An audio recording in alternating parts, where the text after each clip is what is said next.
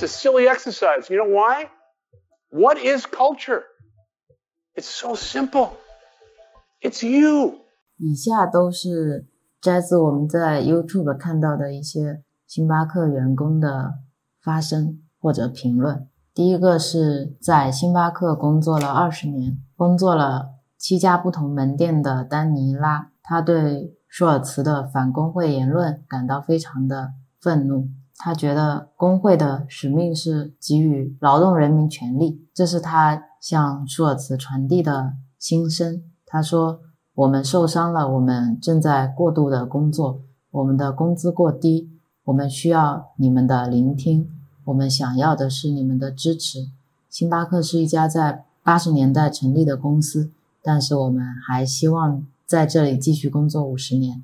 但是前提是在一个正确的领导方式下，我们在指望星巴克做出正确的决定。下一个是在星巴克工作了十一年的工会的主要组织者米歇尔·艾森，他成功的将纽约布法罗的一家星巴克加入了工会。他说，他们在八月三十号之前提交了三份请愿书，规定了公司的薪酬福利政策、工作条件。但是从这之后，公司开始在店里指派一些所谓的支持经理，他们的工作是要随时监视店里的员工。如果说楼面上大家在产生和工会相关的谈话，就会被打断。上班感觉是一直在被监视着。然后这个是他的心声。他说：“以小时制工作的兼职和全新的高层管理人员之间的对待是非常不公平的。明天要招进来的人比在星巴克工作了十一年的我每小时只少了六十三美分，这是没有办法令人接受的。我们给予的时间和精力并没有给到我们相应的价值，感觉像是利用完我们这一批人，然后再招来下一批人，并没有真正的在尝试。”和我们培养长期的关系。下一个是。在星巴克工作的值班经理，这是他的心声。他说，星巴克说，在每一次董事会上都会有一张空椅子，来代表公司的合作伙伴，代表公司的客户。他和店里的小伙伴都想不通，为什么那个座位要是空的。星巴克在美国有超过八千家门店，为什么不能让一个真正制造咖啡的咖啡师坐在那个位子上？然后他自己也有一个同事，也是。值班经理已经工作了二十年，但是只比他多每小时多赚了一美元多一点。下一个是工会最小的十七岁的一个兼职，他说他们现在兼职是要满二十小时才能获得一些福利的，但是因为参加工会的话，他们。现在一直在被以各种理由减少工时，工作期间还会一直有人会找你进行谈话，希望你对工会的成立投反对票。在那边工作是让他觉得很压抑、很不舒服的。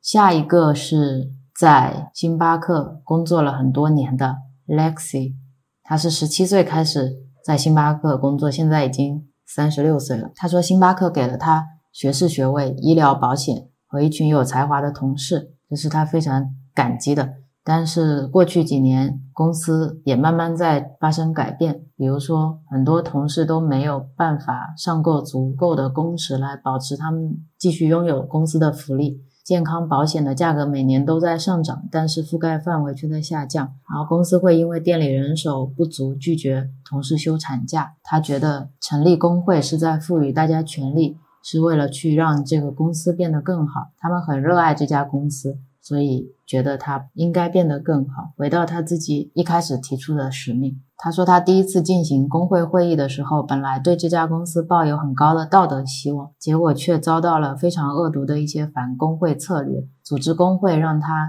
更加了解这家公司，他觉得自己想要真正对这家公司好，却被他们的行为。伤透了心。我接下来和大家分享的是我们在国内 B 站和微信公众号上看到的一些评论。嗯，因为大多数的评论我看了一下，负能量都还挺重的，就情绪感很强。对，就跟刚才前面 Rio 在读国外的一些评论完全不同的感受。是，所以我可能会做一下翻译跟转换，更多的想让大家着重在事实上吧，评论当中的事实。先讲比较好笑的吧，就 B 站上有一个卧底记者去卧底了。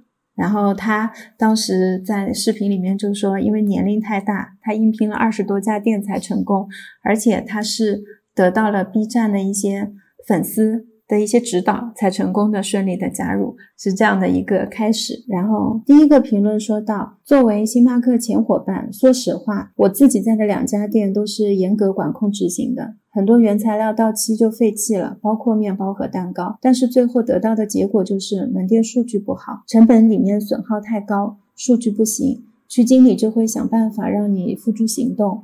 实际上每个店的客户群都不一样，差异都在正常的范围内，但是就是会有这样的压力，一级一级压下来。就在这种高压下，总是要去突破底线的。嗯，下一条是来自于目前还在星巴克上班的一位网友，他说：“食品安全我们这边倒是查得很严，然后在视频里的问题，只要出现一个，都是会被严重警告的。但是可能在薪资方面，真的只能维持基本的生活，会被有销售的业绩要求，比如卖新新冰粽、卖糕点、卖杯子，还有卖月饼。”卖心想卡，卖心想卡。如果达不成目标呢？店经理可能会有一些强制性的要求。他举了一些例子，比如说可能会要你买单。嗯，他来之前，来星巴克之前是想学做咖啡的，结果到了星巴克，发现咖啡知识基本上不怎么能学到，而且星巴克的咖啡知识是自成派系的，所以跟咖啡行业基本是脱节的。那咖啡机也都是自动咖啡机，如果是咖啡机坏了，也都是工厂的人来修，在这方面没有什么东西可以学到。然后每天比较大强的劳动压力吧，然后晚班打烊的时候是做一些保洁性的工作。然后他总结了一下星巴克的工作，就是销售加收银员加服务员加咖啡师加保洁，工资还只有两千块。我我觉我对他这个总结，我觉得到到位的。然后在星巴克想升职，会要看你的销售业绩，可能对你的专业知识并没有太强的一个要求，但是会需要你去考个黑围裙。所以看到他的评论，他对星巴克整体还是比较失望。对对，好，然后接下来一个网友来自上海，他说他是刚毕业的时候去兼职过星巴克，问题比视频里面看到的严重些。嗯，他们的一些新品糖浆说保质期是冷藏一个星期，有时候就会常温放着。如果用不完，可能会改一改。他说有一天洗的时候都臭了。他他说星巴克以前感觉品控还好，就是这几年突然抓效益了，就品质开始下降。这跟国外的讲的时间轴是一致。他们也说十年前刚加入的时候，星巴克还是他所说的那个样子，但是最近几年，尤其是疫情，就变成了一个一个转折点吧。对，嗯，另外一位星巴克的员工。是做了一年半的，他提出了一个观点，他说星巴克确实有比较严格的食品安全标准，但是执不执行完全是因人而异。有的店会因为店长严格要求，所以执行的比较标准；有的店就可能会不一定全部执行。有时候糕点保质期是两天的，所以会看到晚上卖不完的糕点收起来，第二天卖。那如果是按照星巴克的标准来说，也是没有错的啊。但是确实工资就不是那么的友好。嗯，感觉是劳动力付出跟回报是不成正比的，工资比较低。我说个好笑的，谁说我们星巴克什么都贵，起码工资便宜？下面有个人说太真实了，哭了。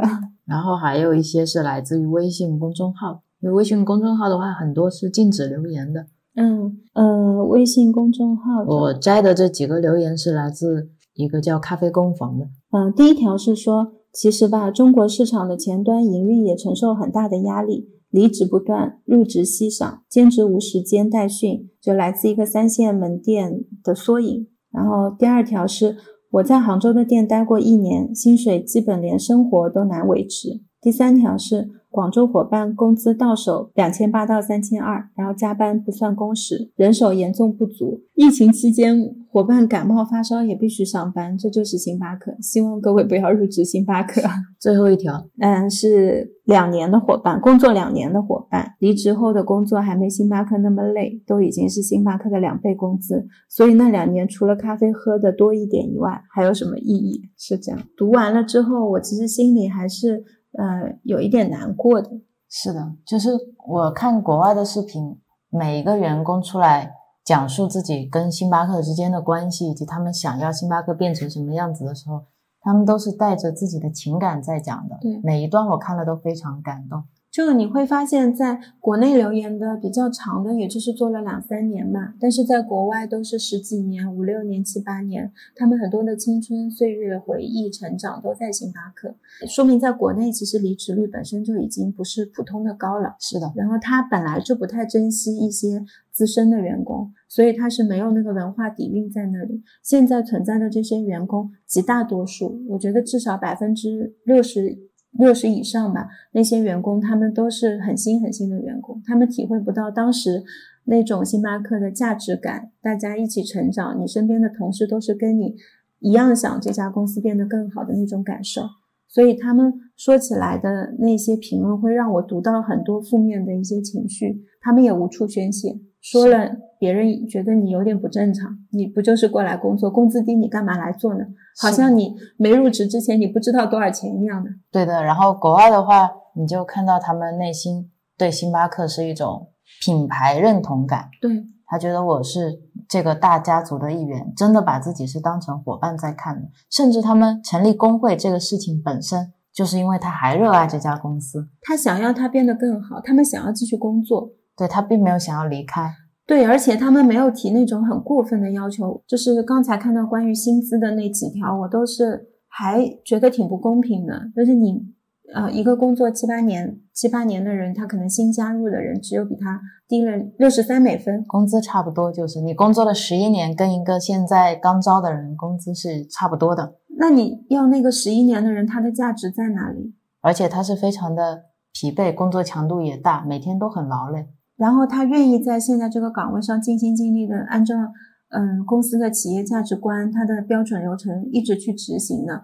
他是一个很熟练的一个员工，他认识这个社区百分之七八十的顾客，能跟他们维系非常好的关系。然后顾客来这里不是因为星巴克，可能因为想见他。是的，他说顾客甚至会庆祝他的 milestone。对，如果他取得了一个突破性的进展，顾客都会过来庆祝。大家不把这当成是一个纯粹做咖啡和喝咖啡的地方，都是把星巴克当成一个和社区连接的地方。我感觉这些人都是非常优秀的人，对，非常优秀，非常有企业的使命感，认真在践行企业文化。就他们就是星巴克的理想型，但是星巴克现在说我不要你这样的理想型。我要的就是那种普普通通的人，你机器人也可以的。所以现在就是你没变，但是星巴克变了，然后你又不相信他变了，然后你又不愿意离开他，然后你就是苦苦在那边挣扎，希望他回到一开始的样子。星巴克是因为有这些员工，就是这些早期的员工，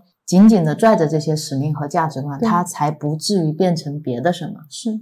但是他现在就像你说的，他觉得不是因为你们成成就了星巴克，对，而是因为星巴克成就了你们。我刚才看到视频里面有一个女生说，她说是因为在这个社区里面，是因为她认识了百分之七十五左右的顾客，她跟他们建立了联系，所以他们愿意来到这家店。很有意思，就是我在星巴克工作的时候，我感受到的是，因为有星巴克这么好的一个平台，我才有机会在这里获得成长。呃，所有我付我做的这些事情，都是因为有星巴克。如果把星巴克这三个字拿掉，我做这些事情，其实我什么都不是。所以我要很感激、感谢他，珍惜这份工作。但是那个女生的那种自我肯定、自我认可感，让我觉得特别感动。我觉得她很有独立意识。然后他知道他在这家公司的价值是什么，他非常的清楚那个核心是什么，不是因为星巴克。所以我刚才在说这些工会的人，他们每个人有钱的就拿一万美元，没有钱的就出个几千美元、几百美元都可以，就每个人都是一个股东。工会所有的人在同一天一起离职，然后他们在星巴克隔壁的店面小小的开一家咖啡店，然后就还是那些员工。去那家咖啡店上班，比如说我原来在上城区的，我就是还在那家咖啡店，但我的咖啡店 logo 就是那个举起一个小手的星巴克的女神，是吧？然后给大家取一个名字，然后那个里面只要是你想离职的、自愿离职的，就供应商呐什么，就全部资源都过去了嘛。然后你就开一家咖啡店给星巴克看一下，到底他们是因为我还是因为星巴克那些。呃，受到不公对待的咖啡农就可以给他们的店提供一个公平贸易咖啡嘛？对，然后叫 Anti Starbucks，然后，然后大家已经到星巴克门口了嘛，也就是说明他已经到这家店门口了。你可以选择去喝星巴克，也可以选择去那个你认识了这么多年的咖啡师那边去喝一杯咖啡。对，这个是也是一个很有意思的实验，我也真的是很想知道，到底是这家公司成就了我们。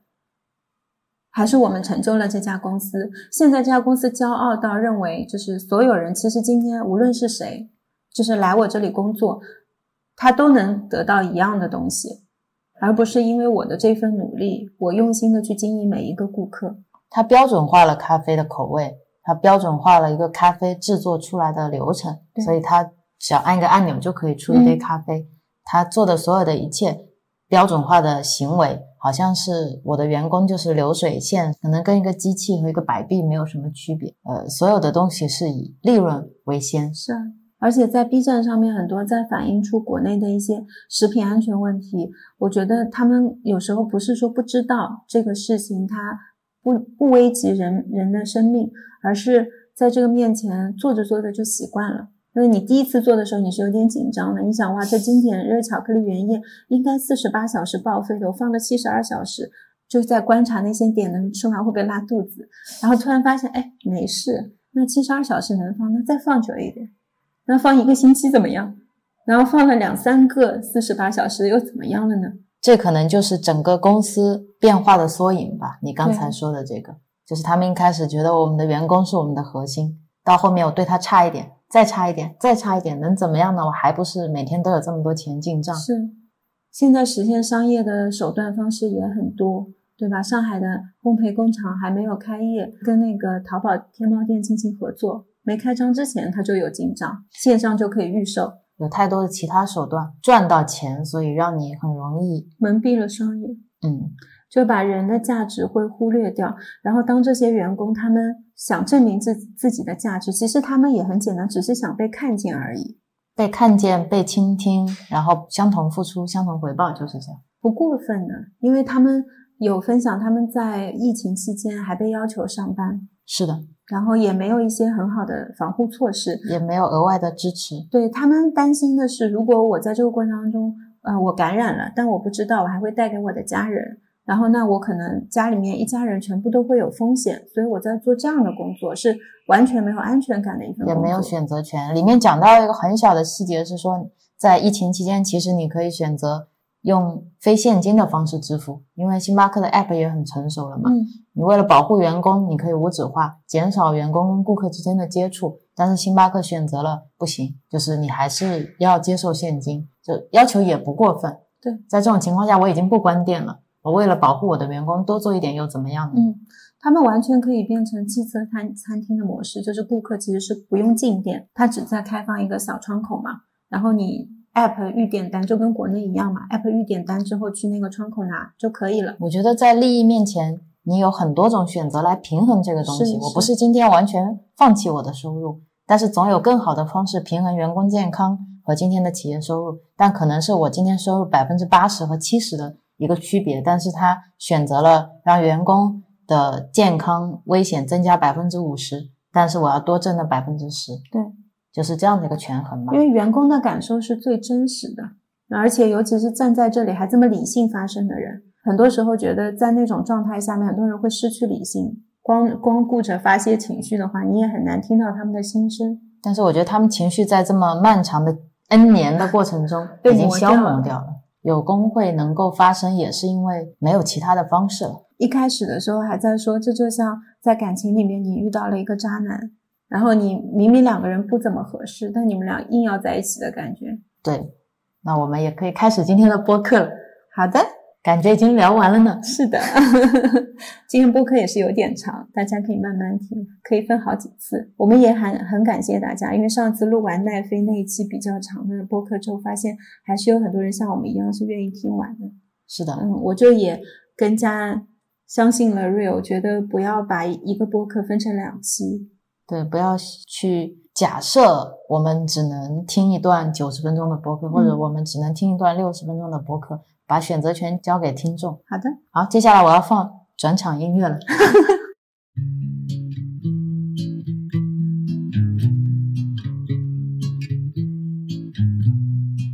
Hello，大家好，这里是木星记，我是岑，我是 Real，我们是一档专注于闲聊的播客。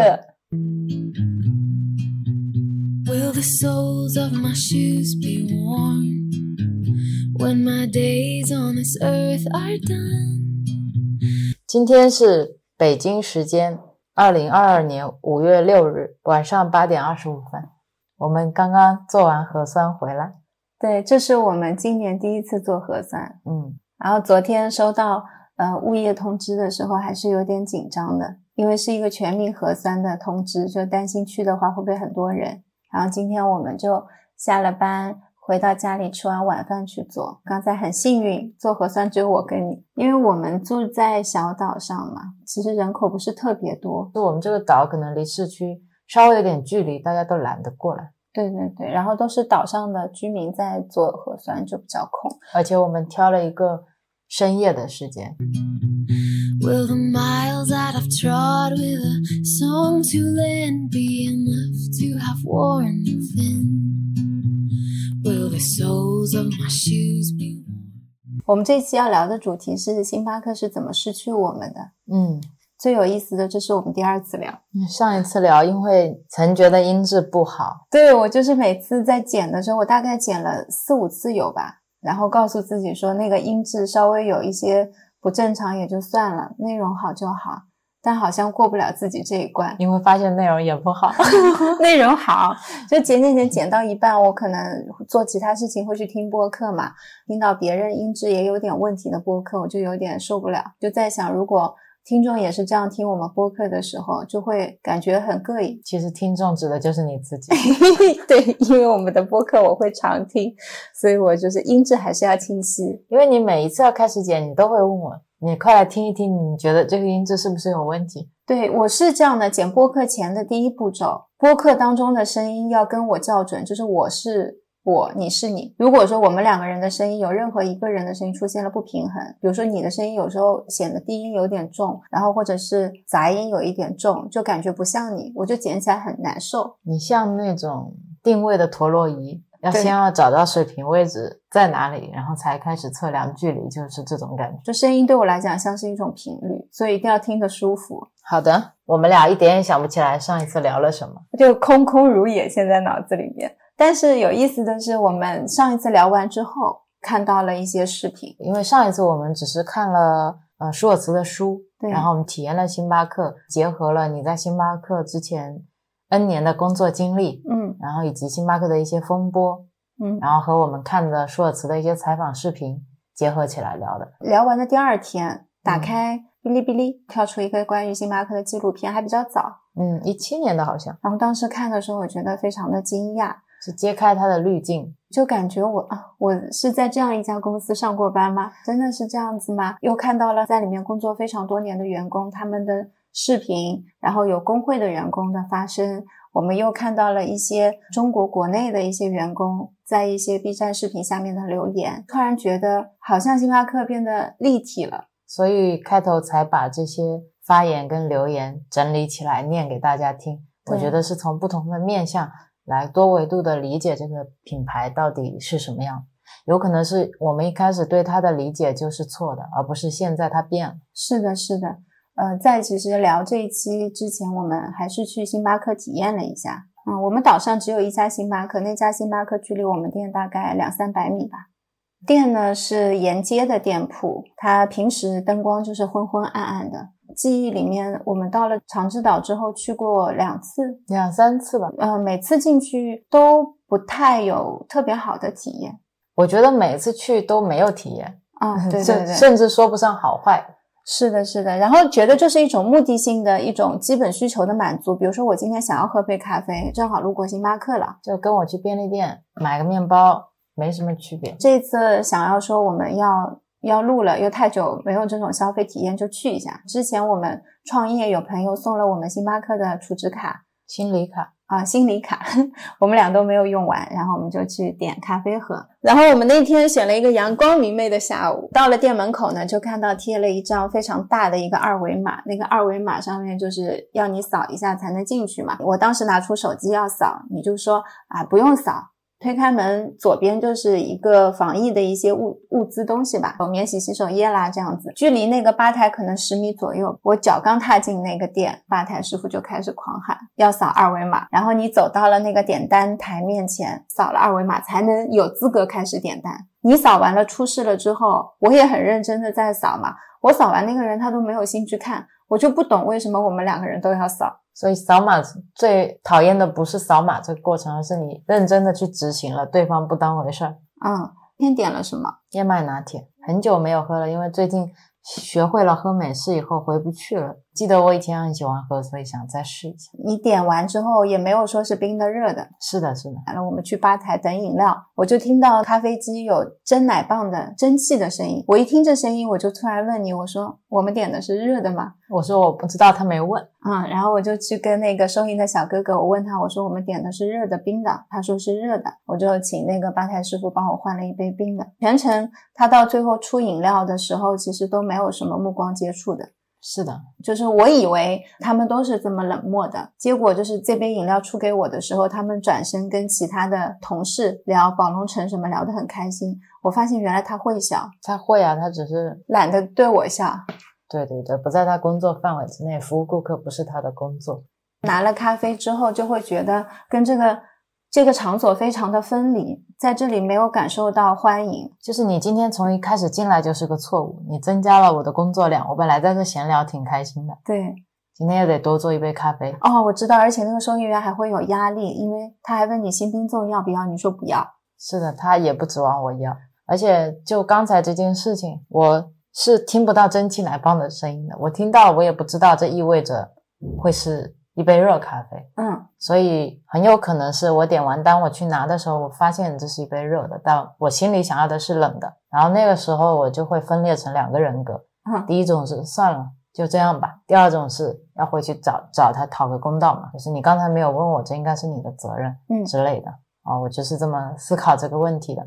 但是那个小哥哥在你问他我们点的是冰的还是热的时候，他并没有意识到这是他的一个失误。对点单失误，他好像还蛮自然的。他帮我们决定我们今天要喝热的。对，这个是让我觉得特别不舒服的地方，而且他没有丝毫的歉意。对我不能理解，当你给一个个性化的顾客点单的时候，在选冷热的时候，你在没有问到他答案的时候，你的手是怎么点下去的？对对对，因为这个是在你那一个步骤里面的，它不是说是可以略过的。我也能想象到这个场景，我是怎么去替对面的顾客做决定的呢？点或者他想的，我问过他没有？我可能问过他，他可能答过了，他可能选了热的。然后这是一点嘛，点单。第二点是你刚才说的分离感，嗯就是我一回头，我也感觉所谓的星巴克宣扬的第三空间是没有的，我就想马上离开这个场所。我原来在去到每一个地方，习惯性的落地，我都会去找星巴克，去可能喝一杯咖啡，然后吃一个三明治或者我喜欢的面包，觉得这像是一种落地的仪式一样的。是的，我觉得这种感觉有一部分是点单的这个你跟他的工作人员交流产生带来的一种连接跟信任感，嗯会让你天然的对这个空间产生更多的连接感，这是有可能的。如果他的服务特别到位，但是如果完全没有服务的情况下，我觉得也是 OK 的。大家各自在那边看书啊、阅读啊，然后我也会觉得这个场景是舒适的。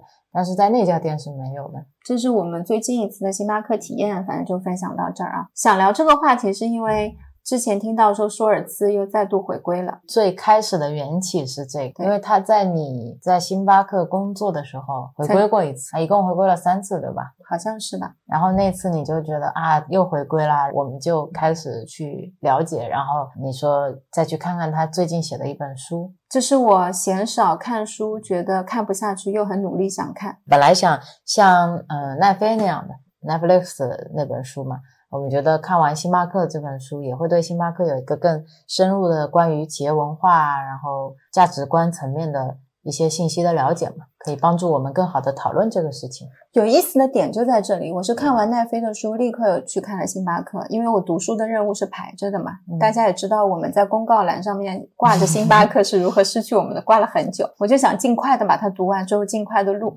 带着这样的心情，又有一点期待，然后我想看一下这么多年没有见舒尔茨了，第一次在书里面见他是什么样子的。一开始就让我觉得很不舒服，因为一直都在讲他一些小时候不太好的体验，可能家里面有开那些像赌局一样啦，然后可能被家里面有打啦，怎么样的一些小时候的事情。就想前篇一般是这样子嘛，讲完这些小时候的故事，一定是会讲一些其他的跟企业相关的、更深入一些的。发现每一篇的章节。在前面都是会有这样的一个小时候的故事，或者跟妈妈的故事，都是不太好的童年体验，然后引引入到一个可能跟星巴克有点关系的一一个事情，我就跟你说，我有点看不下去了。你觉得还蛮压抑的，对吧？非常压抑那个那个氛围。然后我还不信了，我记得我拿过来看是第三章还是第几章，在你给我讲这个案例之后，我觉得没什么书是我看不进的嘛，连续翻了三四篇吧。都是类似的结构。我小时候被家暴，突然联系到了我要去帮助什么残障军人，呃，退退我要去帮助退伍军人，然后又是什么小时候在布鲁克林不太好，然后我要去救助那些留守儿童，目标非常明确，军人，然后儿童，然后残疾人，就是类似这样的一个排列，而且每篇的篇幅非常短，前面的原生家庭的东西和他后面的对于星巴克的理念之间，我没有看到强连接。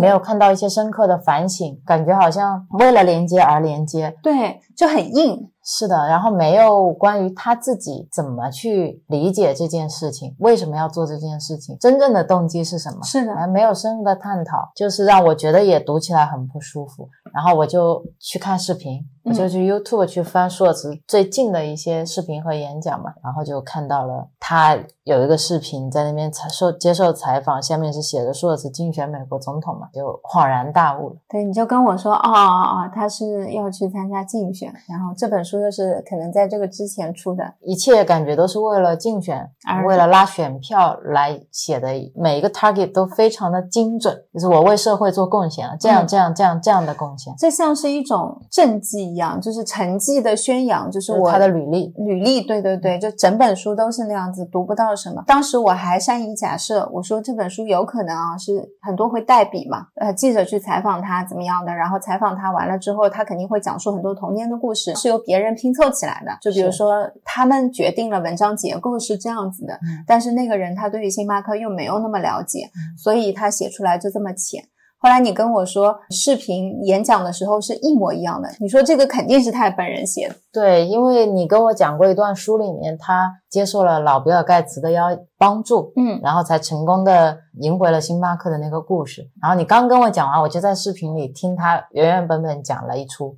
跟你讲的几乎没有出入，他只是神采飞扬的讲，所以我想，如果是请人代笔的，应该没有办法背出来，对，没有办法把这个东西植入自己的脑子里面，用这样的方式去说出来，说明他其实是有。真正去赞同这本书的，不管是不是他自己写的，嗯，但他的跟这本书的理念是相契合的，嗯，就看得非常分离的时候，我又翻回他比较早的书嘛，嗯，因为我当时刚去面试星巴克的时候，我有稍微翻了一下他的第一本书，好像将将心注入嘛，我就想了解一下星巴克的企业文化是什么的，我当时也忘了我看书留下了什么，反正我面试是通过了，然后然后我再翻回去的时候，发现那本书也是一样的，就也是在。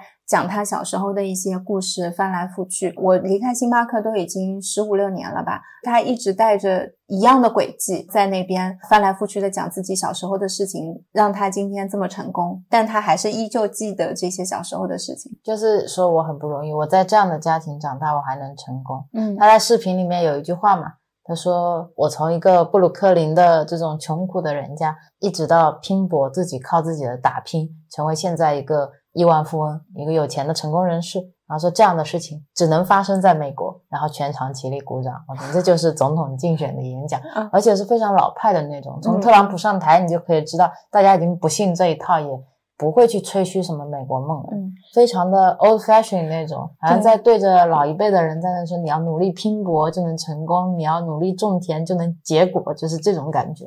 好像十几年以来，他还是那个他。就是他写了好多本书，还是在翻来覆去在做那些，但是星巴克的一些核心的东西，我依旧在书里面没有看见，反而往往你看别人的一些报道，从别人那边去了解星巴克，好像写的比他好一些。我觉得是幻想，因为我已经喜爱了这个品牌很久了，我跟它是有价值连接的。它又这么成功，它成功一定是有原因的，所以我要找出一二三四五的原因出来。嗯很多人童年记忆都是就是以喝一杯星巴克为荣的嘛，对，像我大学也是一样的嘛。我觉得那些白领喝的星巴克了不起死了，嗯就是西装革履坐在里面，好像要谈个几百万的生意。嗯记得我第一次走进星巴克，就是战战兢兢的呀，就觉得自己好像不配，是但是又去了，对，又迈向了这个阶级。我本来应该在肯德基点单的，嗯然后现在在星巴克拿着一个星巴克的杯子，坐在那边好奇的听旁边的人敲键盘，嗯然后拿的都是 MacBook，然后很很轻薄的那种。嗯办公白领在那边说啊、我觉得这个投资应该怎么怎么样，我 我觉得这个会议应该怎么怎么样，觉得好像就是进入了那种圈层一样的嗯这种莫名其妙的虚荣感。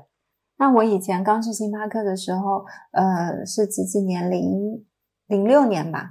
然后那个时候我去的时候，看到那个随行杯要快一百块钱一个吧。刚进去的时候觉得真的好贵哦。然后工作三个月以后，觉得随行杯就是杯子可能九十几块钱是一个很正常的价格。因为其实，在零六年的时候，那个时候一般的杯子也就二三十、三四十嘛。后来我开始集星巴克的杯子的时候，买着买着，你就觉得杯子就是这个价格。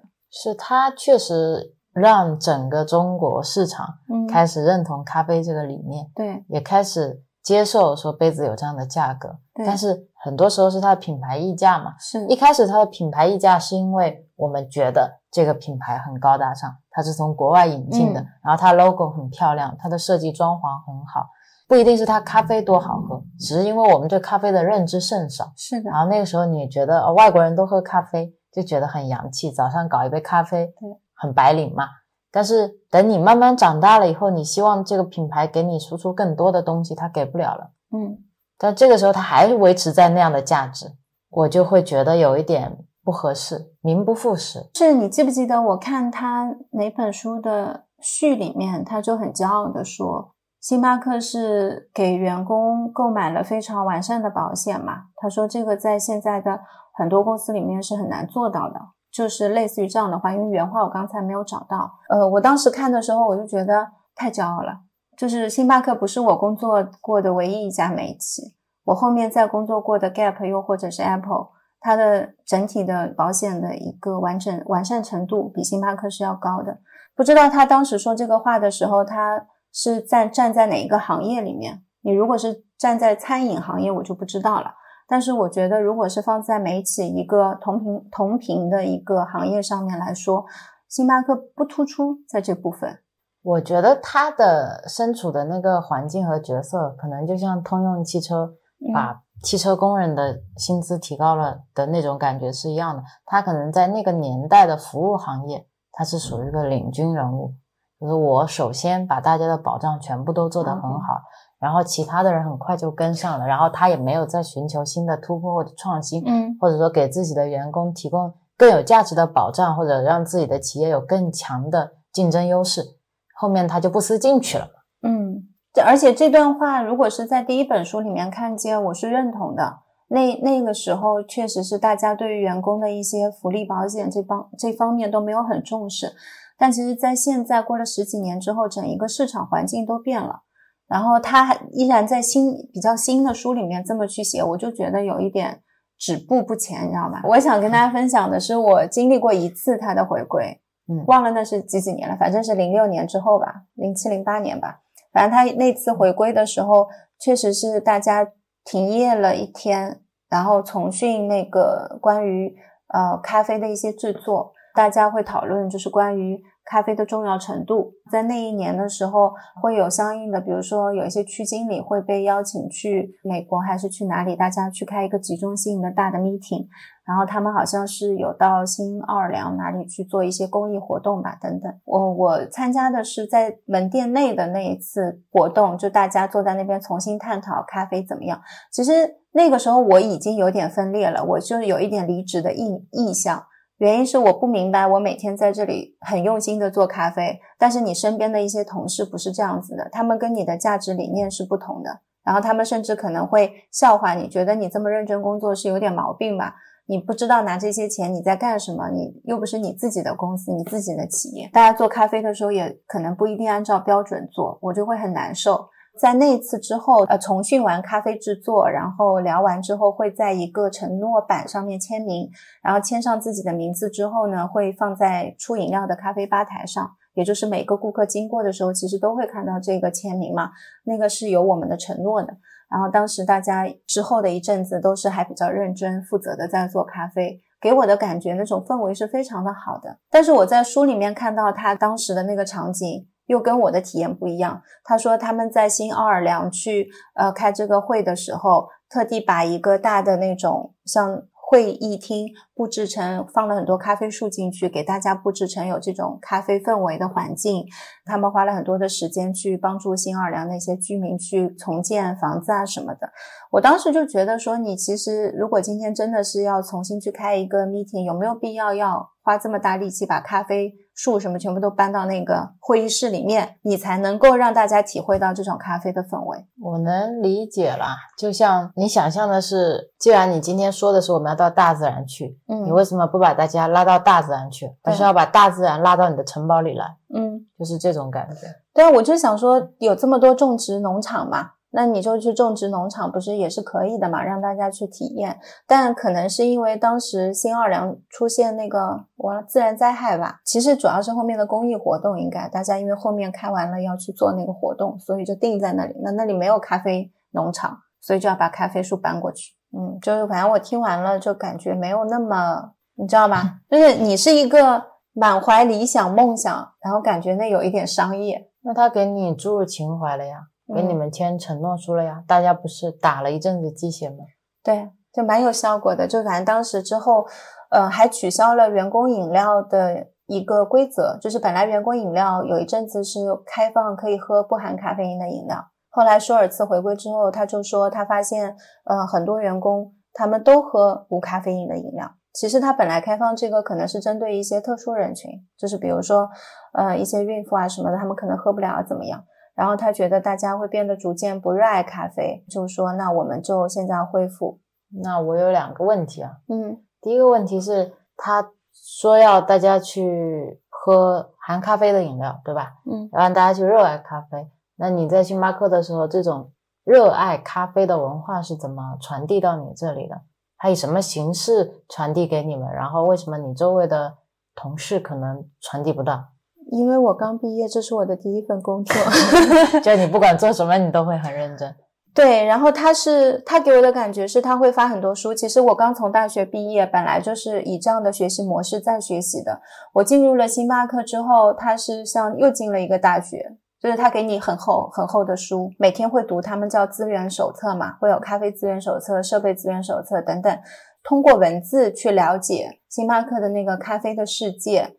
它的产地、各种水洗方法、每一款咖啡豆，然后他会通过考试让你了解。再加上，其实之前原先的一些店经理，他们在这部分的文化营造还比较好。就是我们会经常谈论咖啡，会定期品尝咖啡，大家会去分享自己对于咖啡的感受。这是一个每天日常，至少我上班每天都会做的事情。那这样的状态，我觉得是 OK 的。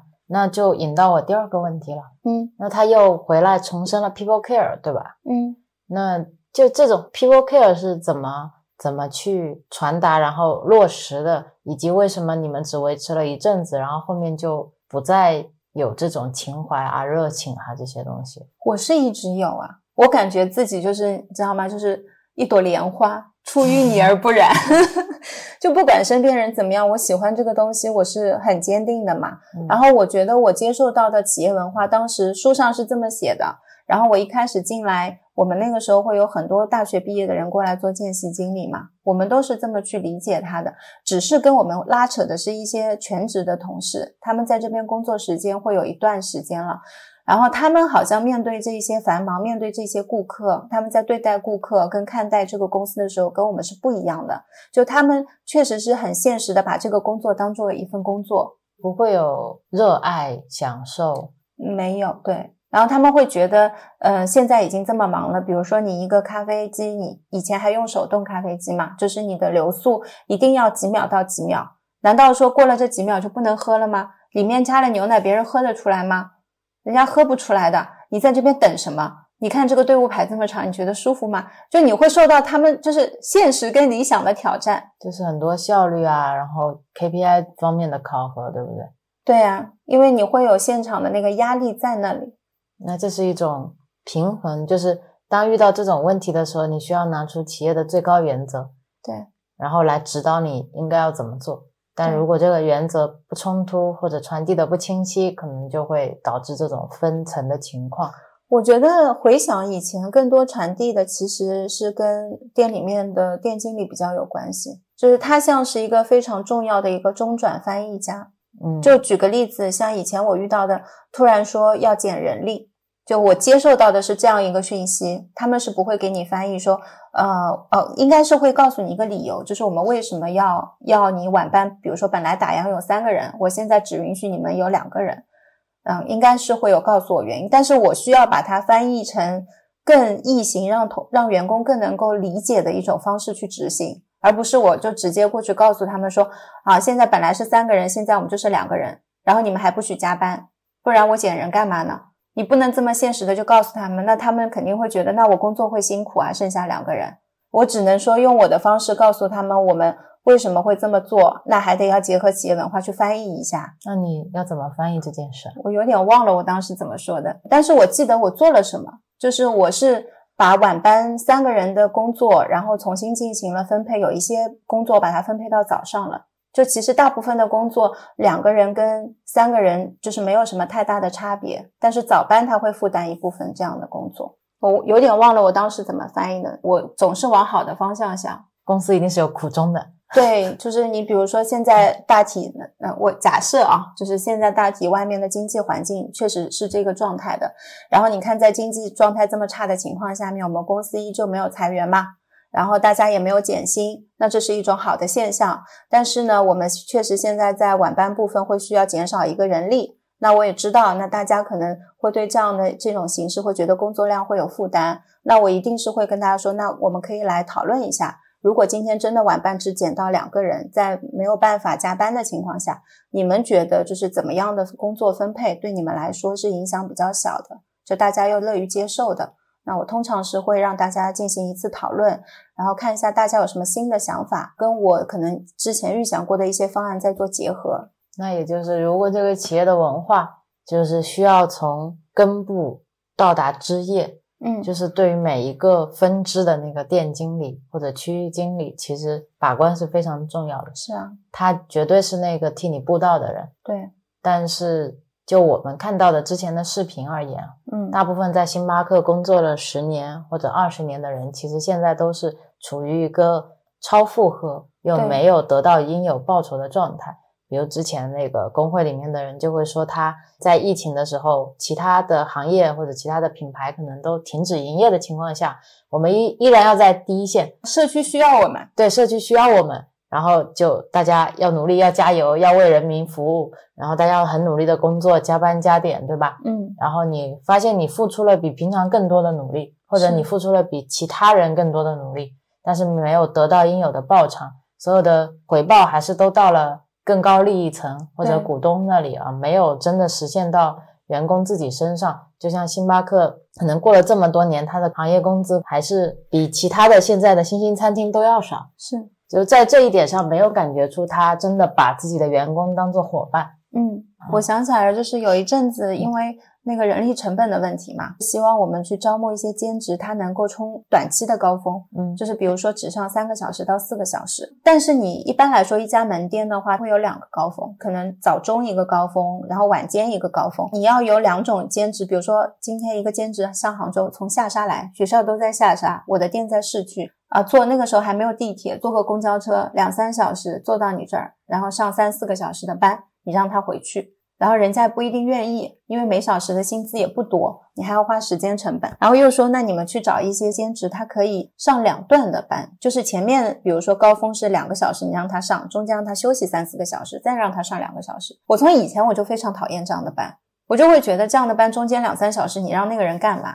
我建议他去，就是成立一个人工智能机器人部门，然后发明一些这样的机器人，他就不需要去，嗯，让普通的正常人到现在还没有进化出这样无聊的能力之前，要做这样无聊的事情。包括后来不是在呃在后来的公司也有遇到，就是要上跳班嘛，这是我自己特别讨厌的班。我觉得这是完全不把人的时间当时间啊。当然，出于经济效益考虑，如果站在公司的这个角度来讲，这种班是很好的。我了解，他自己说是把员工当伙伴的嘛。就我刚才说的，如果底层的员工是这么辛苦的，那我今天作为一个底层员工，假设我是星巴克员工，我要么为钱为福利，我要么为情怀，嗯对？吧？什么都没有。对我为钱为福利是现在是肯定没有了。嗯那我为情怀的话，就是得要有像你这样的店经理在，然后有一个特别好的氛围，每天上班我能学习到咖咖啡文化，是，然后有同事的这种 team work，我觉得很快乐，我可以成长，对吧？那这种状态我觉得也是 OK 的。但如果连现在这种状态都没有，因为以他现在的形势和企业压力，他是招不到像你这样的店经理的。嗯以以他这样扩张速度，比如说一天要多加一家一间，一天要多加两间，就类似于这样的扩张情况来看的话，是肯定人才密度是急剧下降的嘛，对，所以就会导致情怀也没有，然后钱也没有。我就记得我离开了多少年之后啊，五六年之后有一次，嗯、就是还在星巴克工作的一个前同事吧，然后他就打电话跟我讲，他有一件事情特别无法理解。他说他们要撤掉那个调味吧台上面的奶缸，我就问他，我说你为什么你们要撤？这是一个全全国性的一种决策，还是说全区性的决策？忘了他当时跟我说是区还是国，反正他们就是得要撤掉。然后他就问我嘛，然后我说我问我也没有用啊，因为我已经离开了。但是他说他因为这件事情跟区域经理起了冲突嘛，我就说你一个店经理，你因为一个奶缸你跟他冲突什么？我说你区经理为什么一定要你撤掉那个奶缸？他说因为那个奶缸其实你每次都会倒可能三分之一或者是二分之一牛奶，那个是免费给顾客加在清咖啡里面的嘛。那他每四个小时是要换一次的，那你一天可能会损失几罐牛奶，那那种是属于报废嘛？然后他们的理由就是可能每天没什么顾客会去加的，经常牛奶是倒掉的，那这部分费用是可以节省的。但对对他来说，他会觉得今天就算可能有一两个顾客他们会加，那他就是会用到的嘛。这个是一直以来这么多年的一个传统，就是设立在那里。然后现在告诉你说，出于对于经济方面的考虑啊，大家要节约成本，然后我们要考虑呃物料的报废。然后我就说牛一罐牛奶才多少钱啊？然后他说他也是这么讲的，但是区域经理就说必须要执行，就没有二话。那我说你也没有什么可争论的，如果他已经是一个决定，也不是在征询你，那你还在里面工作，你就是执行就好了嘛。我觉得这个事情有多种角度去讲，就同一个事情你是有不同的故事版本的嘛。对啊像刚才你比如说我用经济成本方面去考量，明明可以不用报废三桶牛奶的，那我一家门店是三桶，但你想，如果我今天是一万三千家门店，那我是多少桶？这对我公司来说肯定是不合理的，这种是一个理由。另外一个就是从环保的角度去讲嘛，嗯，那如果今天我要撤掉这个牛奶，那你同样的一万三千家店或者三万三百万家店，那是有多少牛奶？那这些牛奶是由牛产生的，对吧？那这些牛又是在如何不人性化的情况下才能高产出这些牛奶的？嗯，那这对自然环境的保护、对动物的保护是不是一种伤害？那今天如果我们撤掉这些奶缸，跟顾客说清楚是因为这个原因，那大家可以就自带牛奶，或者你可以选择付费去去购买一个牛奶，根据合理的需要的量来提供这个牛奶。我觉得这种版本都是可接受的，我只是不能接受它后面的动机到底是出于纯商业的角度考虑，还是出于环保的角度考虑。对因为他是一个店经理，他接受到这样的信息，他是需要把这个东西传递给下面的其他同事的。那如果他接受到的信息已经是这样子了，并且他表示说他没有办法理解这个动机，然后告诉他你还是要执行的时候，那他只会原话传给下面的这些同事，嗯，因为以前就有太多像你这样的经理啊在翻译自己会合理化这些东西，对美好化这些东西，然后让下面的员工跟你一样很天真，但如果你这样的店经理少了，嗯像那些区域经理，他们下达指令的话，可能就也懒得跟你说背后的原因到底究竟是什么。但背后的原因往往都是商业利益驱动的嘛。是就像你之前跟我讲过一个像笑话一样的事情，你记得吗？是吗？啊，你是说是公司后勤对吧？就是企业文化是伙伴优先嘛，伙伴、顾客、企业，伙伴，你因为他觉得说你的伙伴工作开心了，你的顾客就开心，你的顾客开心了，你企业利润就自然而然就来了。对，就是这样子。因为我这一句话记得非常溜，这句话我要鼓掌，说的特别好。它就是这么一个逻辑，我也是一直接受是这样子的嘛。嗯结果去到公司之后，发现那个时候是跟台台湾统一集团一起的啊，嗯然后嗯、呃发现在公司是企业在第一个，然后再就是顾客，然后最后才是伙伴。就是倒一倒的，完全是反一反。对，因为在企业文化，我们是那个时候是说分三个面嘛，企业面、顾客面跟伙伴面。它其实，呃，考核你一家店的一个经营水平，也是会从这三个方面去衡量的，不仅仅单纯的从利利润方面去衡量你这家店管理怎么样的。我觉得还是一个挺完善的一个全面的一种评估吧。所以你那个同事从台湾回来以后，就把这个事情当笑话讲了。他好像也不是去台湾，也是就是在国内的后勤，就是公司总部，然后回来跟我是真的是开，就是笑话嘛，就是哎，你知不知道？就我们这里是这样，他们那里是这样，我们就一笑而过。但你们那时候可能还会合理化说，可能是因为是统一集团那边，对啊，然后这并不是总公司的真正的核心价值观。对，就当时是就觉得哦，是这样，是你们。都是合理化界的大脑。嗯，我甚至就是那个奶缸这件事情哦，就是我肯定，如果是我的店，我应该是会跟他们讲说，如果是现在有顾客有需要，他要提出来，我们是完全可以再倒一些给他，没有关系。就确实是你讲一个事情有很多种的背后的动机，但是你的那个动机会影响到你的那些员工对于这家公司的理解。是他平常倒不倒奶缸，或者放不放奶缸这件事，其实是特别小的事。是但你背后的动机是会影响他以后在极端情况下去做出其他事情的判断。嗯，就这个事情呢，又想讲我这两年看到的呃关于星巴克的一些食品安全的问题。这个我也是想采访一下你。嗯，就作为一个星巴克前资深员工，你对于现在 B 站爆出来的这些，还有这社会新闻爆出来的一些，他们偷换标签、使用过期食品，有什么样的看法？我先来讲那个标签的问题啊，嗯我在视频里面看到，我也是非常讶异的，因为这个标签在十几年之前就是这个样子。没有改进。对我，我是没有关心这个新闻，因为当时听到说星巴克有食品安全问题，我就说哈，怎么会这样子啊？然后就觉得，哎，就还是有一点失望，因为在以前它是一个非常重视食品安全，它的对食品安全的评核是非常严格的，还专门请了第三方的公司。然后他在班次上面的话，他是会有至少是早班、晚班吧，值班经理上班都是会去检查物料的时间，这些物料包括了一些食品的原物料，包括了消毒水。只要是有贴那个时间标签的那个东西，他们都会去查。所有的开封的、未开封的都得要看。然后这些标签都是你们手动去写的吗？几月几号几点开封？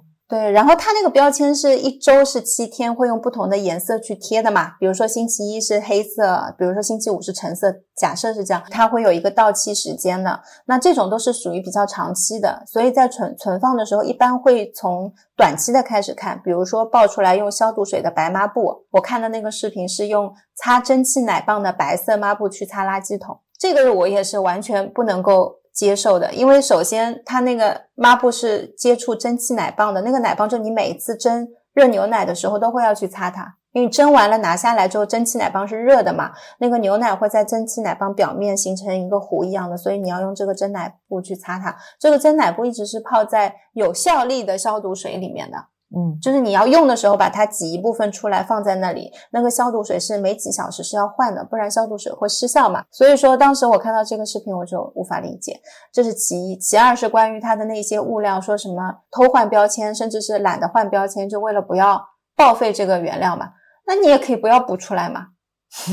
就我就不明白了，你既要提供给顾客，然后你又不舍得报废，又要想办法跟其他的员工去交代，因为他们好像那一次记者是一个卧底，也只有老员工才能够有资格做这件事情，对新员工还是会有一些、警呃、惕。对对对，所以他们自己是知道这个事情是不对的。嗯我当时在星巴克的时候是遇到一个员工，他是偷换标签被我发现的。他是换那些消毒水是四小时换一次，我一看那个消毒水的标签很新很新，因为你如果是去挤那个抹布的话，你一定会水溅到消毒水的那个标签上，每次字都糊糊的。看这么新的一张标签，上面显示的时间又又是现在这个点，但是你看那一桶水，它就不是一桶清澈的水，就拿那个消毒试纸去测嘛，去测它的忘了是 pH 值还是什么值，测完了之后就不符合，就问他我说你是。换了嘛，然后他就笑了，跟我说没换。我说为什么不换？然后他就跟我说懒得换啊，怎么样的？然后我就发现他除了这个之外，奶缸那种短时间短效要换的，他都是这么做的。我就给他开了警告单。十几年前就是这样。对啊，我我当时难以置信，我说如果再给我看见一次的话，就不是警告警告单这么简单了嘛？因为我觉得在餐饮行业，食品安全是很重要的事情。我觉得像这种事情啊，如果我作为一个员工，我今天懒得去换消毒水，我宁愿换一下消毒水的标签，要么就是我真的不知道背后的原理。你告诉我这个消毒水你不换的话，你就失效了。失效的话就等于你去消毒这件事情白做了，对啊，这对我来说是一个打击。那我还去消毒干嘛呢？嗯，就好像上一次我们看那个广告设计，他说如果你只洗手不用肥皂的话，就相当于把细菌从在手掌上把它扩散开来了，嗯但你并没有去除它。我的感觉就是，如果你形象的告诉我这些原理之后，我就会觉得自己很蠢。那我如果还用这个消毒水来洗抹布的话，那我就在干一件很没有意义的事情，嗯我就会去做这件事情。其二就是你能够传递给我，今天我们实行这个标准对于顾客的重要性。嗯或者对于公司的重要性，就食品安全，就像你说的，在呃餐饮界是非常重要的。如果今天我们做这件事情，就好像你系安全带一样的，永远都系着安全带，你永远不出车祸。但是系安全带这件事情不代表不重要，就你永远都去消毒。但是有一次，但凡你没有做成功，一位顾客因为你这一件事情产生了一些身体上的一些不适，那对我们来说就是毁灭性的打击嘛。像现在我看他们至少不止一家店有类似的情况，就说明其实对于这些员工来讲不那么重要看你更在乎哪一个，啊。这还是企业管理的问题。嗯就是你是不是把企业的一些 KPI、一些效率的东西压压在了顾客体验之上嘛？是啊，他们要卖卡，我就看 B 站上的那一些，就是你进去了之后你要卖卡，你要升值，你要卖卡什么的，我就感觉怎么跟理发店一样。是啊，就是你的 KPI，就是你的可能成交率、转化率，嗯，然后你的搭配率，什么客单价等等吧，卖卡、卖粽子什么，然后我还看到一些很触目惊心的，就是粽子之类的那种什么月饼，如果说卖不到量的话，他们有一些店经理还会自己买，买了之后会卖给那一些其他就专门收卡券的，就还要亏点钱嘛，但是你要达成这个量，就还有那种啊，你让黄牛来买嘛，买完了以后，然后他再还给你嘛，但是它折扣不高啊，黄牛来买你这个，它没有利润。所以你这样下去，我自己的工资也赚不了多少嘛，最后我就会离职嘛。对，我不太明白，就是怎么会到了这样的境地？这些风气是怎么样转出来的？就很简单一件事情，比如说他说有一个蛋糕是放了一个晚上，第二天再继续拿出来卖，或者说嗯三明治是这样的一个状态。那如果今天我企业的设置，比如说我有一个你的报废冗余，打个比方，我们今天是你总物料的百分之十，然后今天我们大家都把这百分之十视作一个区间范围。每家店都是可以，我有百分之十的空间可以报废这些物料。今天这三明治，明天就扔了，我觉得这是一个合理的一个设置。嗯但如果今天这个百分之十变成了一个竞争数据，就是 我百分之一越好，比百分之二要好，对对吧？我百分之二比百分之三要好，这就变成这个百分之十其实就等于没有设，就大家都在争。那你这百分之十四在那边意义就没有了。你设二十、三十、四十、五十，其实都是一样的。是的，是的。我觉得当你开始把这个冗余当成一个竞争，这整个整个设置的考核机制就畸形化。过期的原物料还在用，我觉得最有可能的就是他们的原物料报废的金额要非常严格的去控制它，就连报废一桶巧克力都报废不起了，已经到了这种程度了。我觉得要么就是金额真的很少，要么就是像我刚才说的这种恶性竞争，是就是大家需要争破头才能争到上游。我在的时候的那种系统是说，其实有销售的话，你必须要有固定量的报废，因为你如果没有报废，你订货订的太紧的话，那你会导致丧失一部分的一些销售机会。就像我们三点多我去了那一家岛上的星巴克，它只有两款糕点可以选，并且都是面包。那我如果到了想喝下午茶的时候，那我没有蛋糕可以选择，这个就是销售机会的丧失。所以通常来说会允许报废，但是报废会希望是在 A 类或者是 B 类品，在 Top 品里面的一部分报废是被允许的。那你要自己去合理化你自己的一些订货品类。其实更好的一种环境是这种，你才能让你的销售不断的扩大，而不是说哦，那我今天为了抠的话，我糕点不要卖好嘞。是的啊，你最好连咖啡都不要卖好了。对啊，那我今天那你就不会失去了。零报废，对吧？你又要又要，所以没有啊。对，而且像互联网行业，比如说 Steve Jobs 当年去重新设计这整个流流水线的时候，嗯他能做到，比如说零误差，嗯，但是在这种消费品行业你是做不到的，尤其是这种餐饮行业，你没有办法那么精确，因为人不是由你能控制。哇，你这样说我就觉得有一件更可怕的事情，你说来他们都没有人报，我都不知道会不会有。就是比如说，这你如果点热饮啊，我倒牛奶去蒸奶缸，通常来说是一杯一杯蒸的嘛。如果我今天这杯牛奶倒多了，比如说你只要一杯中杯拿铁，嗯我做完之后可能还多一些奶，我为了不舍得这个奶报废，我把蒸过的奶放在那儿，过一会儿你又另外一个顾客过来点一杯大杯拿铁，我继续加一点奶，继续蒸，按照。要求是说，里面剩下的奶不是应该直接奶缸冲掉洗掉吗？那如果它继续蒸，重复蒸会怎样？那个奶会变质啊，夏天。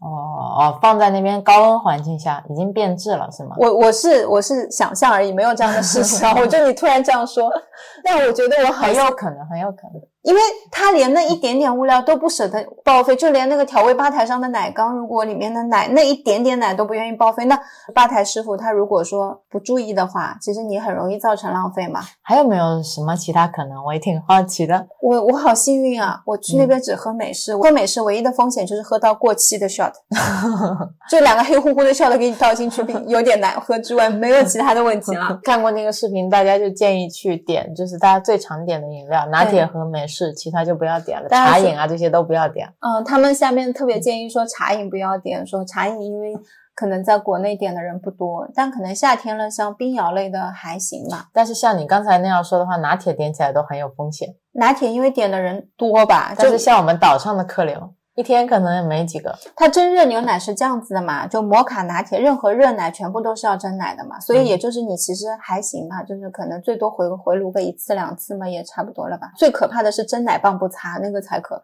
反过来说，我现在真的再会去选择的话，我也不会选择星巴克。嗯，我去那嗯些精品咖啡店，他们都是当着我的面在那边倒牛奶，对，有在做嘛。其实如果大家都没有服务的话，我的选择性是非常多的。其实像我们两个人已经是从一个对星巴克完全祛魅，嗯甚至有一点远离的角度在聊这个事情了。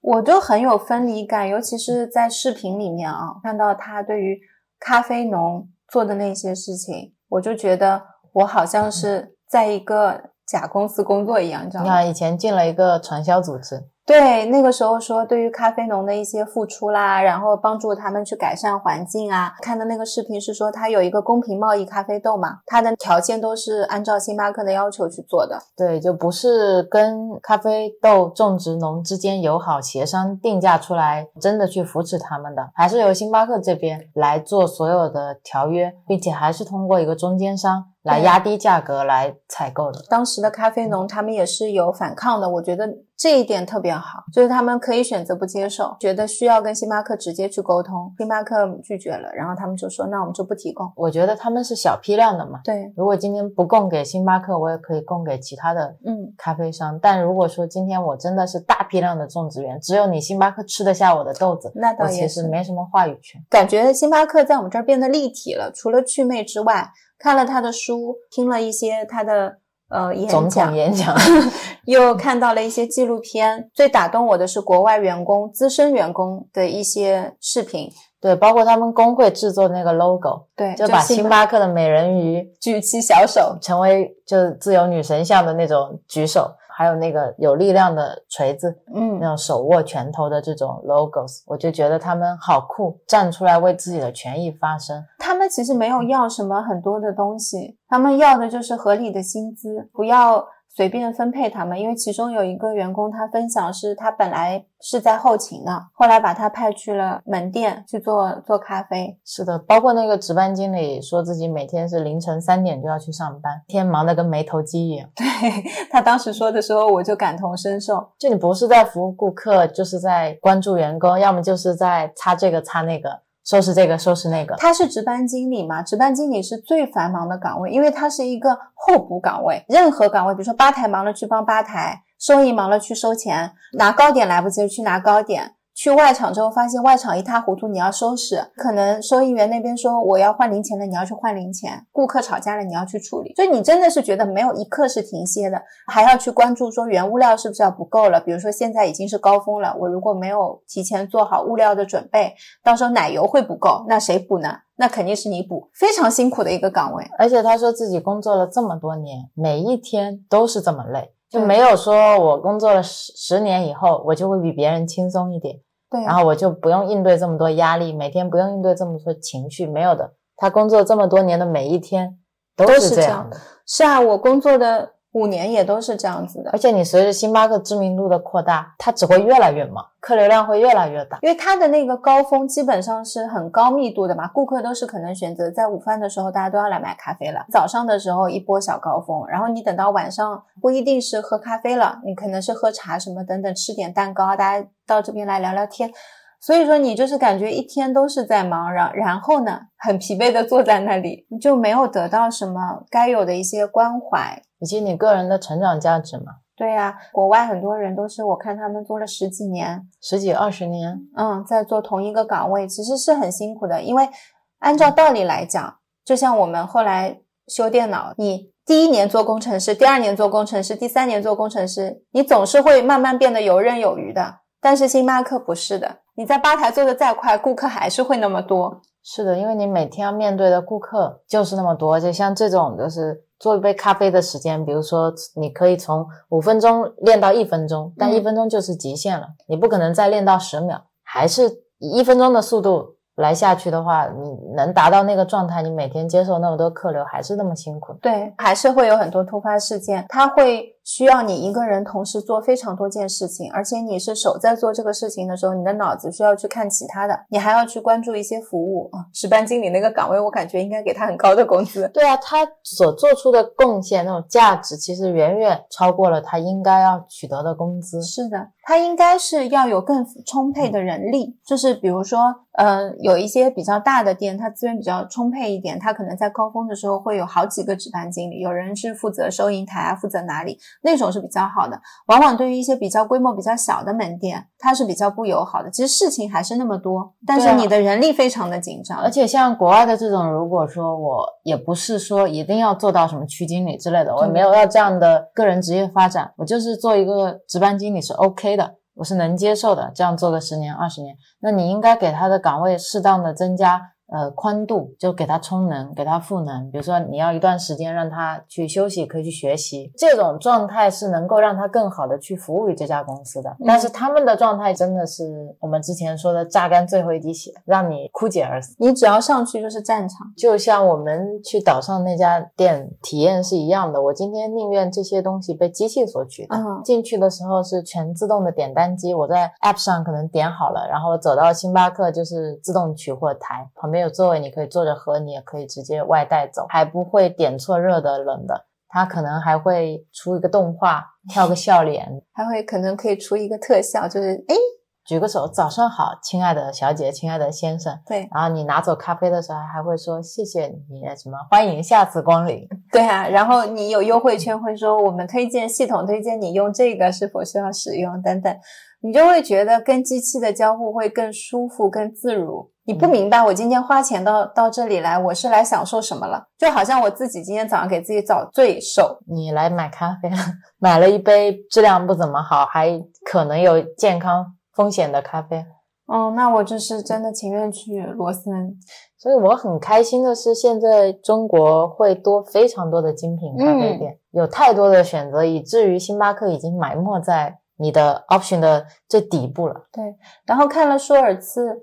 最近一次回归，他说他还是会做那几件事情。我也总结了一下，他经常回归会做的事情，呃，会可能搜集一下底层同事的意见，会到各地去巡回开放式的 meeting 嘛，或者是演讲之类的吧，针对内部员工的听取建议。再接下来会装修门店，然后门店会进行改造的升级啊，这两步骤是先行一定会去做的，它的公开信就是这么写的，是吧？对啊，接下来就会飞往世界各地去听询大家的意见。第一年它是这种模式嘛，然后马上就翻修啦，怎么样？就装修也重新做了，确实是到了中国，那个时候是在凯悦吧，杭州的凯悦店，然后在那边进行一个开放式的 meeting，然后每家店会有代表过去，大家各抒己见。但是他这次回归的时候，包括他面对所有员工的那个谈话，讲到了是他不理解为什么有工会这样的事情会发生。我听了他，说了这句话，我就知道他后面无论采取什么样的行为，都不是站在员工这一层面的。他觉得工会是阻止他跟员工之间的那种连接的，他觉得工会是阻止企业实现利益最大化的。背后是这样子，所以他相当于是回归在反抗工会，对，他是可能董事会觉得鲜少能够把这个工会压下去。的人，所以把他请回来。但是时代变了，我觉得早几年单个店单个员工不开心就存在他心里了，但是现在你单个员工不开心，你可以发 Twitter，你可以发 YouTube，你可以有无数的人给你的视频点赞，你甚至可以在 Discord 上你建个群，然后这种星巴克群，然后所有星巴克员工都加进来，大家一起在上面吐槽，所有的人都知道哦，原来不是只有我一个人这样，原来星巴克真的这么糟糕。但以前你可能就默默的今天回家说，哦，可能别的店不是这样的，可能国外不是这样的。对对对，而且他们很多在国外的员工觉得拉扯的都是工作十几年以上的，他们经历过早期，就是我刚在的那个时间段，非常美好的一种理想的状态，然后到中间逐渐走向真实的状态的时候，他们是有那种分离感跟拉扯感的，他们是很想回到过去的，但是现实告诉他们，那个不是过去，那个是被美化过的过去，其实它本来就长这个样子。他就像一个有钱的富翁开始打扮自己。我非常主观的看他的这些演讲、视频和内容的话，以我个人的见解，就是包括他说一直重申自己的布鲁克林一个很穷苦的人，然后如何成就自己一番伟业的这样故事，不断的叙述这个故事，而他其实并没有真正的去拥抱底层人民，是的，就是他没有真正的回归到这种接受自己原来贫穷的这个状态，包括他一直说自己原生家庭的事情，我感觉他是希望与这个群体脱离的，嗯，他是希望自己永远在富人的这一面，而穷人的那一面更多的是为他所用，是是因为他说自己从那里出来。他在说这些东西的时候，你没有感受到那种平等性，对，包括他在书里面很多时候他说帮助他的人是天使，那我就在想，不帮助你的人是恶魔吗？就不是天使啊！很多书里面的话都让我觉得不舒服，所以这本书读不下去，就是这个原因。我们刚才随手翻了一个第十三章，对吧？对重塑企业精神，它里面有的引言，我通常是很喜欢看那个引言的，因为引言很多都是名人名言，有时候可以点醒你，引领一下这一章的价值。我就看到这样一段话。华尔街评估的是公司市值，而非价值。只有两个指导原则：其一就是要有利于企业和股份持有人的最佳长期利益；其二就是确保前一条原则得到正确执行。罗伯特 ·D. 海斯。重塑企企业业精神要评价的是企业的市值，而不是价值。这个话写进教科书里，只要我们的市值能上来，无所不用其极嘛。这句话点题了，我就突然透了。前面的食品安全问题、员工的不满，都是在这一条准则之下的呀。对啊，如果今天我作为一个 CEO 写一本书，我引用的是这样一句话，怎么没有人看得懂呢？就他会是股东很喜欢的 CEO 呀。嗯，所以股东会对他会有信心，知道他回来之后，公司会走向一个至少是能保持大家相互的利益吧。对，而且他是一个其实商业方面还蛮有天赋的人。如何给星巴克从卖咖啡豆转型成向中产阶级兜售一些虚荣，他其实做的蛮好的。这种品牌化的营销嘛，但是现在星巴克的内核太少了，对我来说啊，我是很希望它可以有更聪明的营销的，营销到我看不出来你在营销。我觉得它不止于此，以它的能力，它可以做得更好。对，我觉得它可以把自己的企业价值，就包括跟咖啡豆的咖啡农庄主的这些事情，可以同时兼顾你的利润，然后又同时兼顾部分咖啡农的一些利益，对，然后来实现你企业的商业价值。嗯我觉得是没有问题，你是可以达到这个平衡的。但你如果非要这么极端化的去，就是所有的都是我拿最好的，你拿最差的，有点太过分了，导致这中间出现了一个巨大的 gap，就是我觉得他太贪婪了。是，就他其实远可以放弃、克制一些，然后让自己获得更多的利益。他不止于此，就是让我有这种感觉。他可以更高明。我就想起他在英国逃税的那个事情。英国开了很多的星巴克嘛，嗯根据纪录片来的啊，讲的呢就是他在英国开了很多的星巴克，就发现他这星巴克一直在亏损。他说不挣钱，对，英国那边就觉得很奇怪，你不挣钱，为什么越开越多？嗯而且你星巴克里面的那些高管都还得到提拔了，嗯，那不是很奇怪嘛？然后他们就去查，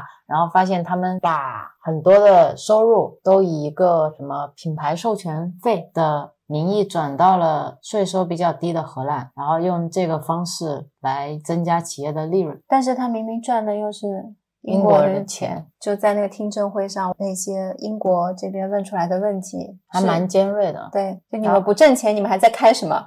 所以身处在里面的时候，你是不会想到背后的这一些，就站在更大的角度去看。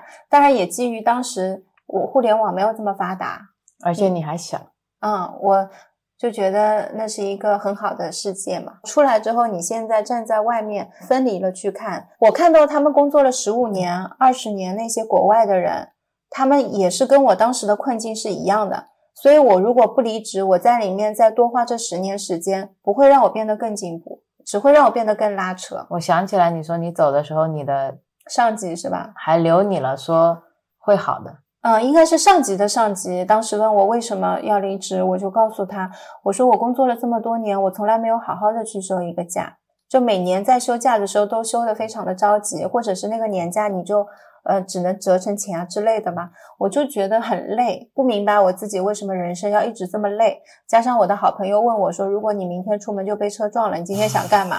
我说我想离职，那那就离职了嘛。跟上级的上级就跟我说，他说。呃，一切会好的。他说你现在遇到这样的困境，是因为你门店人力不足，所以你有时候要补充那个人力，你这么忙。告诉他，我工作了五年了，我在每一家店都是这样，我也有工作过人力足的店，也是这样子的，这么辛苦。感觉像职场 PV，一切都会好起来。走的时候还是挺不舍得的，因为毕竟跟他有这么多年的工作嘛，然后跟那边的店员其实有蛮深的感情的，大家。很多时候觉得不仅仅是同事这么简单，还要跟他们一起成长。有一些你真的是看他们进来单身、谈恋爱、分手、结婚，也有见过他们离婚，就是身边感觉那些都是很近的人，会挺不舍。那像是一个小圈子，再回过头去看，就觉得看小时候的自己，就是看那像个笼子，我觉得他就是我们上一集讲奈飞的时候讨论到的，你怎么定义自己这家公司？对。就他是把自己的员工定义成劳动型人才的，你真的要发挥一些创造性是不高的。而且你这么强的劳动密度下，你的员工回到家，他休息一下，他其实没有时间去拓展自己的生活。嗯，现在是不知道怎么样，反正你一个店经理，你可能到了家里面，你店里面有一些事情，别人还是要打电话给你。在即使在休息的时候，你还是要处理很多店里的事情。所以我觉得对星巴克的员工来说，这真的不仅仅是一份工作，它是是全部的生活。，对大部分你的生活其实都跟这个品牌联系在一起，所以才会让你有那么难受的一种牵扯的感觉。对呀、我以前回到家的时候，我还在写一些报告。为什么要写报告？因为上班的时候太忙了。你营运很忙的时候，你没有办法一个人很安心的在里面写报告，因为外面可能会有顾客吵，值班经理处理不了，就各种。那像星巴克这样的公司就不能采用人声切割术了，切割不了。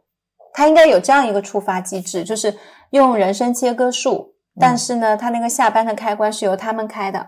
就是把剧里面那个紧急嗯按钮改成常态按钮，就是只要店里一有什么事情就按。然后就可以随时回来。是的，在星巴克做店经理之后，让我对于做 leader 类型的岗位觉得很辛苦。到后来我都不想做，我知道我自己能做得好，但是一直不会享受去做的。到后来去 Gap，我只是想再看一下自己还有没有这个能力。去 Apple 面试的时候，我就完全希望自己是一个转型成一个技术型人才，你知道吗？这样可以省去了一些操心，因为在星巴克太操心了。我觉得很多操心是无谓的操心。对，他其实作为一家咖啡提供商，嗯但是他做的很多事情都不止于咖啡嘛。他说自己要提供新的技术、新的服务，对吧？我对他的期望其实是，你是一个服务底下这么多万员工的，嗯如果你只要把你的流程多优化一下，其实受益的就是那么几万人。就是你的系统如果说更好用，顺便改个按钮，你的那些什么那个什么物料什么，那你稍微修改一下这些流程，说你说标签十几年没换过了，如果能够把标签优化。如果真的有在做这些事情的话，员工在里面体验是会越来越好的，就是你的声音能听到，在迭代。在进步的嘛。但我看到他那个标签，我就很失望，你知道吗？就是他没有想要把底层员工的处境改善，然后你也没有给自己的员工足够优秀的发声渠道，足够方便的发声渠道，所以所有的东西都积压在最底层。你可能汇报给你的店经理就没了，你甚至不愿意跟他说，因为他不理解你，才会产生工会。如果你真的是友好的双向沟通的话，工会真的是不需要的。但是现在为什么需要工会出来说这件事？是因为没人倾听他们。你听视频里面，他们讲的最多的就是他们有没有可能听一下我们的嗯心声是什么样的。很多人用的情绪都是我很难过，我很对不开心，他们对这家公司的情感太深了。你这十几年都在自己的梦里，今天告诉你梦醒梦该醒了，他醒不了，他还在争取，但其实他们已经不想给了。一旦你成立工会去争取，说明你还不想离开星巴克。他们还不是说我离职了，我再去换一家公司就好了。对他们还希望为你工作，而且相信你会变好，所以才会组成工会嘛。所以这个是最可怕的。然后你想要它变得更好，然后舒尔茨站出来说，工会就是我们之间的隔阂，我们不需要他，大家都很好，我对你们很好，你们为什么要有工会？你们在争取什么东西？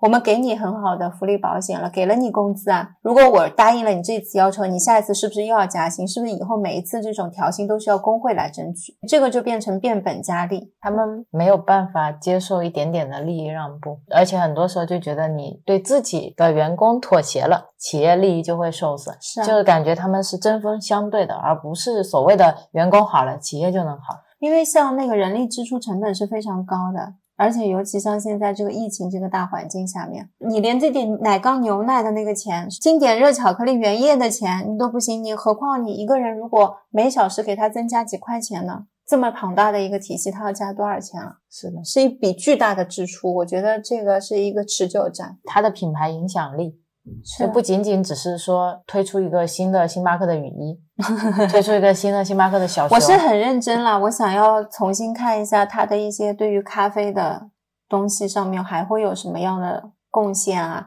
然后它跟哪些咖啡农在合作啊？很多时候我都是在播客里面听到他们说，哦，星巴克在云南那边是有自己的一片种植场的。我想要去搜这些信息的时候，你打开公众号，都是一些花花绿绿、非常年轻的一些标题，现在都青春绿色，什么出了星巴克的雨衣，前多少名可以送，然后现在出了什么新的花花绿绿的什么咖啡，都完全激不起我那种兴趣。因为你是一个咖啡爱好者，他给的是那些星巴克爱好者。OK，给我的感觉就是行销嘛，但是没有内核的在行销嘛。你走到他店里，他现在的那些杯子，那好看的屈指可数，以前是难看的屈指可数。对，这个也是的。去店里，我真的想消费都不知道买哪个杯子才好，就只有那个绿色磨砂的还挺好看的。而且我敢相信，我如果去问这些店员关于怎么去萃取啊，然后星巴克的这些豆子啊，这款跟这款之间有什么区别啊，他们都不一定答得上来。是，就他们对咖啡也没有这种热情。想起来视频上一次说的，冲泡咖啡从一个很复杂的一个艺术变成了一个按钮。La Marzocco 那个咖啡设计厂商，他说他为星巴克设计的，因为以前老老款的手动咖啡机不可控，然后它每小时出的那个杯量比较少，它除了咖啡的口味标准化、商品化了以外，它把咖啡师也商品化、标准化了。嗯，那天有一个卧底的记者，是三天就会做咖啡，各种什么拿铁、焦糖玛奇朵都会做，然后说自己了不起的不行，这些做咖啡有什么难？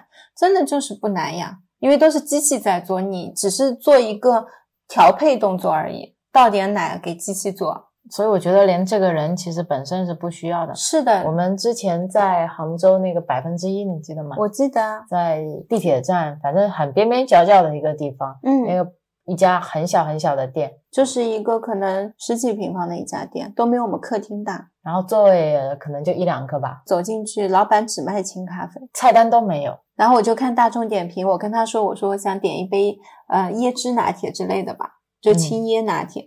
老板说，那你要去买个椰子过来。我说大众点评上有啊，他说你不要看大众点评，你要喝什么跟我说。对，他说你要酸一点的，甜一点的，我就懵住了。作为那个时候还很爱喝奶咖的我，老板这里有没有牛奶，有没有甜一点的？就感觉说出来都不有点不好意思。那是我第一次去一家咖啡店，他会把豆子先拿过来给你介绍，然后给你去闻它的味道，给你一种冲泡前、冲泡后的一种比较吧。吧台它设计跟老板其实是很近的嘛，店面又特别的小，老板在做的时候你是全程都可以看见的。你以为你点了一杯甜的咖啡是一杯真的甜的咖啡，它是一杯可能略甜的清咖啡。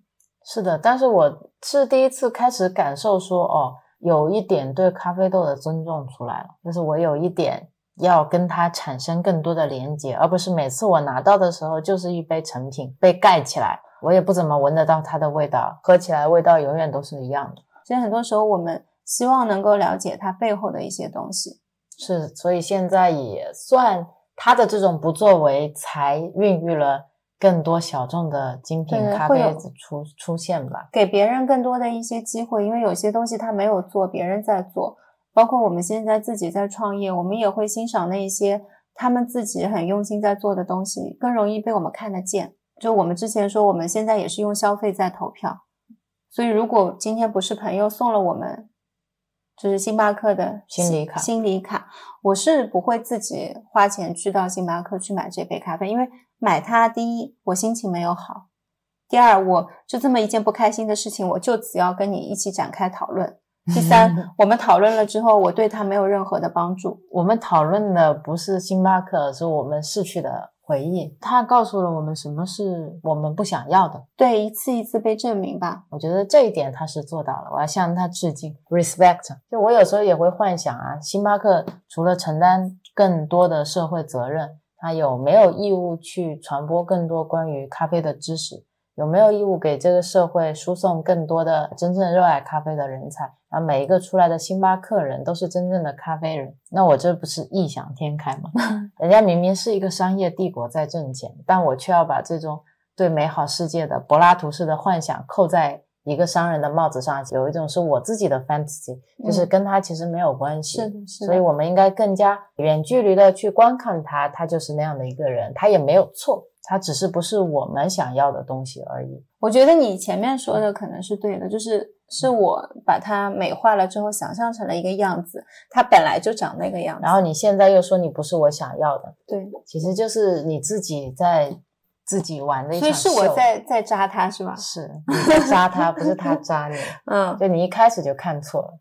我也相信，就是在星巴克，肯定大家听众会遇到，还是会有一些很好的服务很好的店，一定是有，一定也是会有很尽心尽力的正在星巴克工作的人。而且很多时候，就像 Manner 现在在上海很火，嗯我们上一次去他的店的体验，其实我也没有觉得特别惊艳，它就是平价咖啡，享受的就是这个价格嘛，比星巴克要便宜，然后环境也是干净整洁，更符合年轻人的调性。但我也没有说要在这里体验到多么不一样的咖啡的那种咖啡世界，也没有。就是现在每一个。我觉得品牌都有自己的调性和价值观在那。嗯如果我真的想要特别精品的那种咖啡狂热爱好者，我可能就要去像百分之一这样的店，店主也不怎么想屌你。然后说一些你不怎么听得懂的行话。是的，就是有不一样的品牌，然后这个咖啡世界就很丰富，然后我们可以根据自己想要的去寻找我们想要的品牌。我觉得他可以坚持做自己，这对于我们来讲是一次挺好的事情吧。不一个体验，对、一个嗯感受吧。我觉得没有说真的对错，但是对他有一些对员工的一些待遇也好，他的一些避税的行为也好，我觉得是不正直的，也嗯不是不得体的，在我在我的这个价值判断里面。他可能是合法的，我觉得没必要一定要这么做吧。抠抠索索，对呀、这么 大的一家公司，就是虽然说钱肯定是不少啦，但你该给的是要给吧？就感觉这样就觉得真的是有一点不大气。我们是相互失去了，嗯，嗯，也不仅仅是他失去我们，但是我是呃开放的，如果有一天他改变了，我喜欢上他了，我也会直直言我喜欢上他了。对，所以我们不是说我今天录了这一期，我永远就是这么看了。